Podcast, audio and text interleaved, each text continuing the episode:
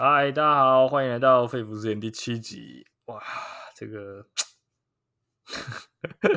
其实这周这周原本就是要讲这个笑话嘛，就是不是这周啊，这一期，因为上一期讲一些乐色话嘛，那这一期就要讲一些笑话的东西。而且我这个礼拜根本没有写笑话，很 懒惰啊。嗯、不过我觉得，嗯、我我我分享一些我觉得我最近看到比较有趣的新闻。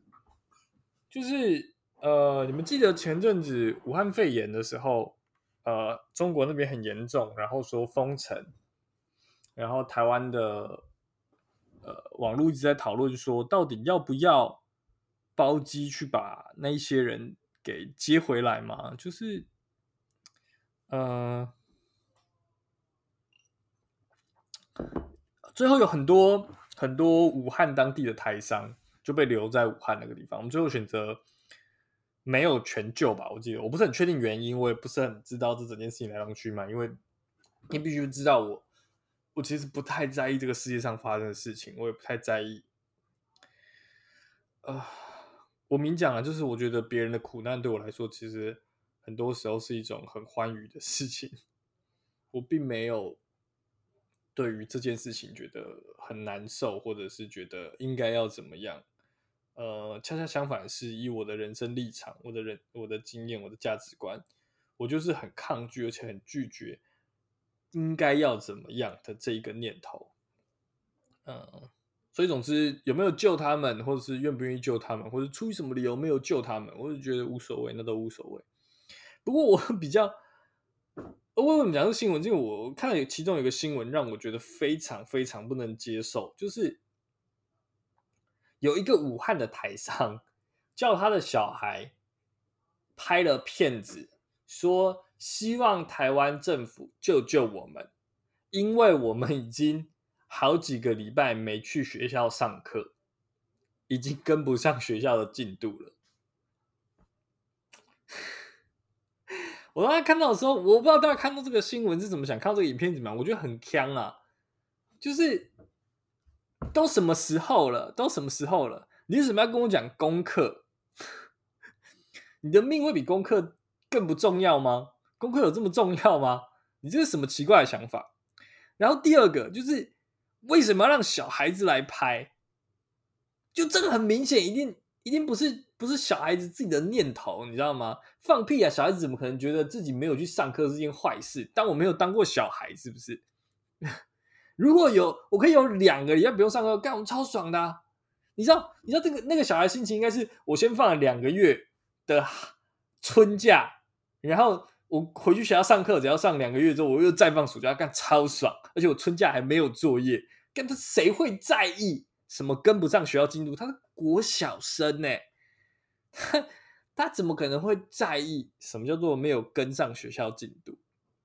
然后我觉得很闹啊，就是真的很干啊。然后重点是，重点是第呃一样让我不爽的第三个部分，就是这个东西它之所以可以变成一个新闻，可以在新闻媒体上有所报道，就是说明了台湾社会真的有很大一部分的人。受这一个新闻、这个影片的影响，他们认为这个影片陈述了某一种事实。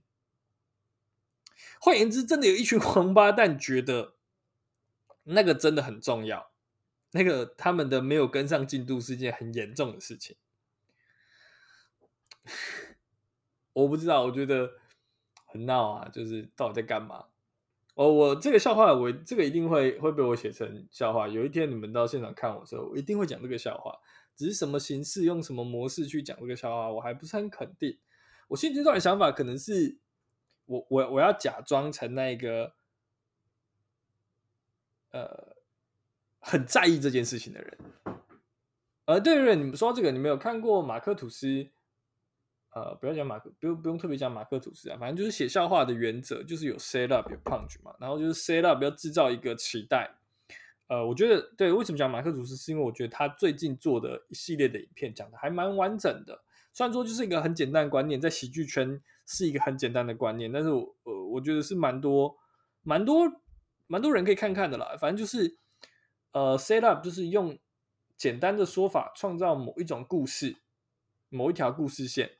这个故事线会大家对它有所预期，你会预期说这个故事会怎么发展，然后 punchline 就是笑点的部分，就是我给你另外一个故事，告诉你说你原本期待那件事情不是那样子发生，其实是另外一件事情，而笑话的那个结构就出来了，就这样很简单。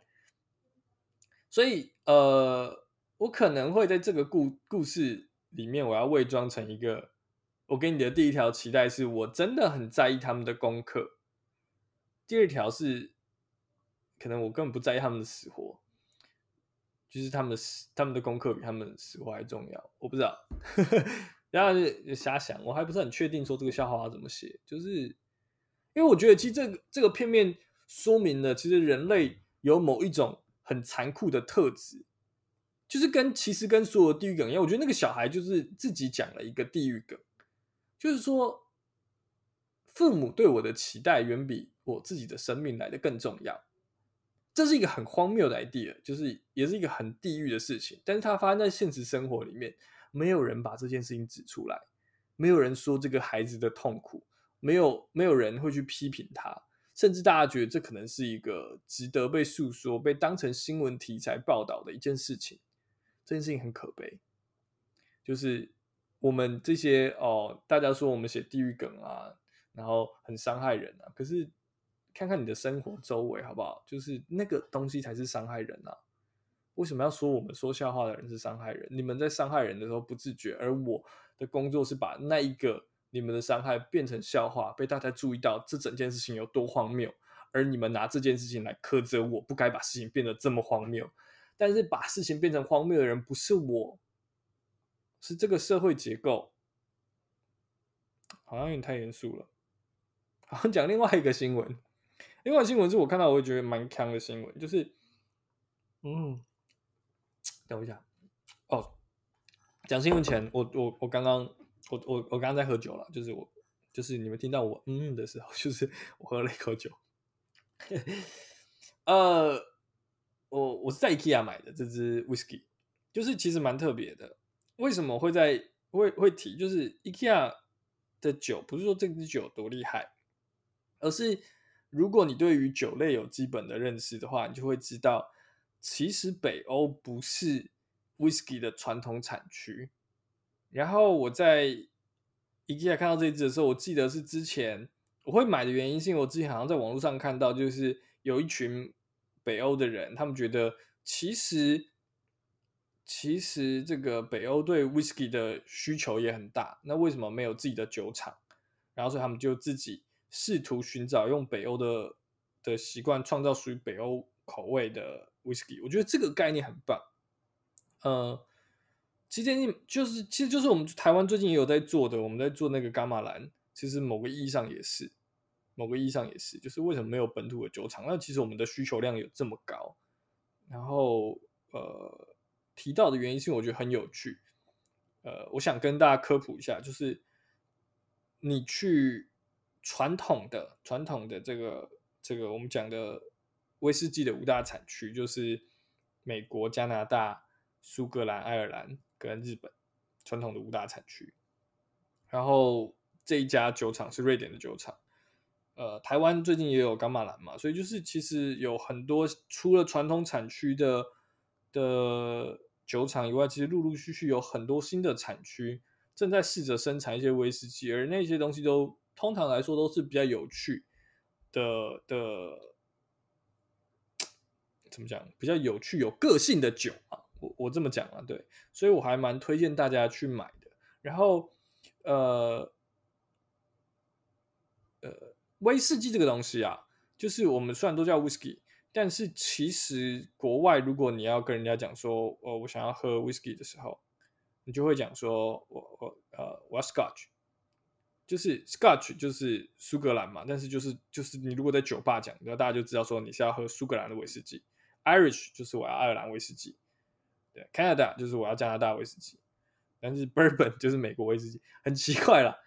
Bourbon 就是它是波本嘛，然后传统的波本就是。呃，反正就是美国人就鸟摸他们奇怪，他们的那个木桶里面要插那个糖，然后去烤过，然后有个奇怪的味道。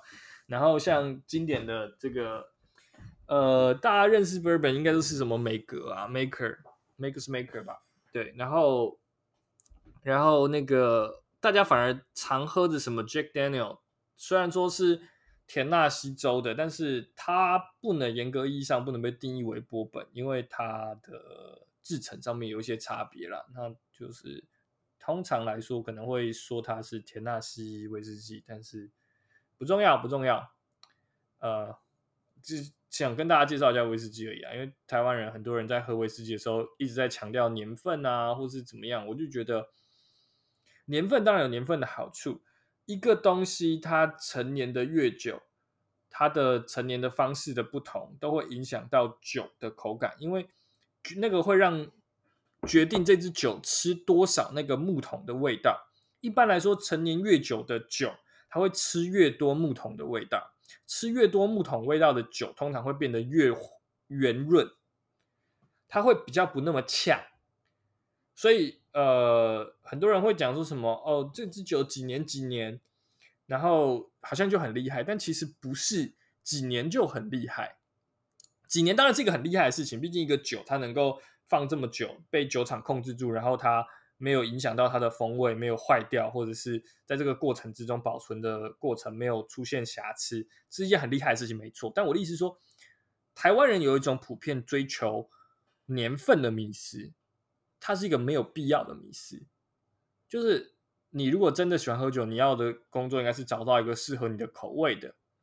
人家讲年份很高的，确实它的风味很很强，可是。风味很圆润很强，可是不见得。有些人可能喜欢更呛一点的味道，那你可能就不应该寻找高年份的威士忌，对啊。那也不要呃，因为说听到说这支威士忌的年份很高，你就觉得它一定是好的。因为比如说像最近台湾得的那个伽马兰，它是有得奖的，然后它的年份其实都是很低的，因为可是它它有它的理由，因为台湾是热带地区嘛，然后我们的。酒它在成年，它在吃味道的时间，因为温度比较高，国中化学温度比较高的时候，它的反应速度会比较快，所以它会吃比较多的味道。那年份越短短的年份，其实就可以创造出很类似很长很长年份的这种这种效果。所以年份不要，大家不要把年份视为一个很了不起的指标，它可以是一个指标，但是不会是唯一的指标。对，我觉得可能是台湾人迷失啦。我也希望大家如果有兴趣，是也喜欢喝酒，可以去研究一下，找到一个适合你自己的味道。当然，我个人会觉得，我现在喝 IKEA 这支瑞典，这支叫什么蓝磨坊，我觉得就是还好，不是我喜欢的风格。不过就是有趣嘛，尝试一下。嗯，回来讲第二个新闻。第二个新闻是一个比较没有营养新闻，就是我看到我看到有个大学生他被起诉。说这个，呃，我记忘记他的条目是什么，好像妨害风化嘛，然后反正总总之就是他在交友软体上面跟人家聊天，然后最后啊、呃、以三千元为新闻写的，这是记者写的，这不是我写的，就是他以三千为三千元为代价约炮。我当下看到时候觉得天哪，那就是性交易，那不叫约炮，好不好？约炮就是没有没有性没有没有钱的，对，大家你爽我爽结束，对，对，我只是想抱怨一下台湾的记者不知道干嘛，而且为什么好像是这个这个好像是他在法庭上自我陈抗的时候说的啦，但是你你作作为一个记者，你怎么会就认为这是以三千元为代价的约炮？这个很不合逻辑啊，这个中文上面根本就不对啊。以三千为代价的性交易才是对的吧？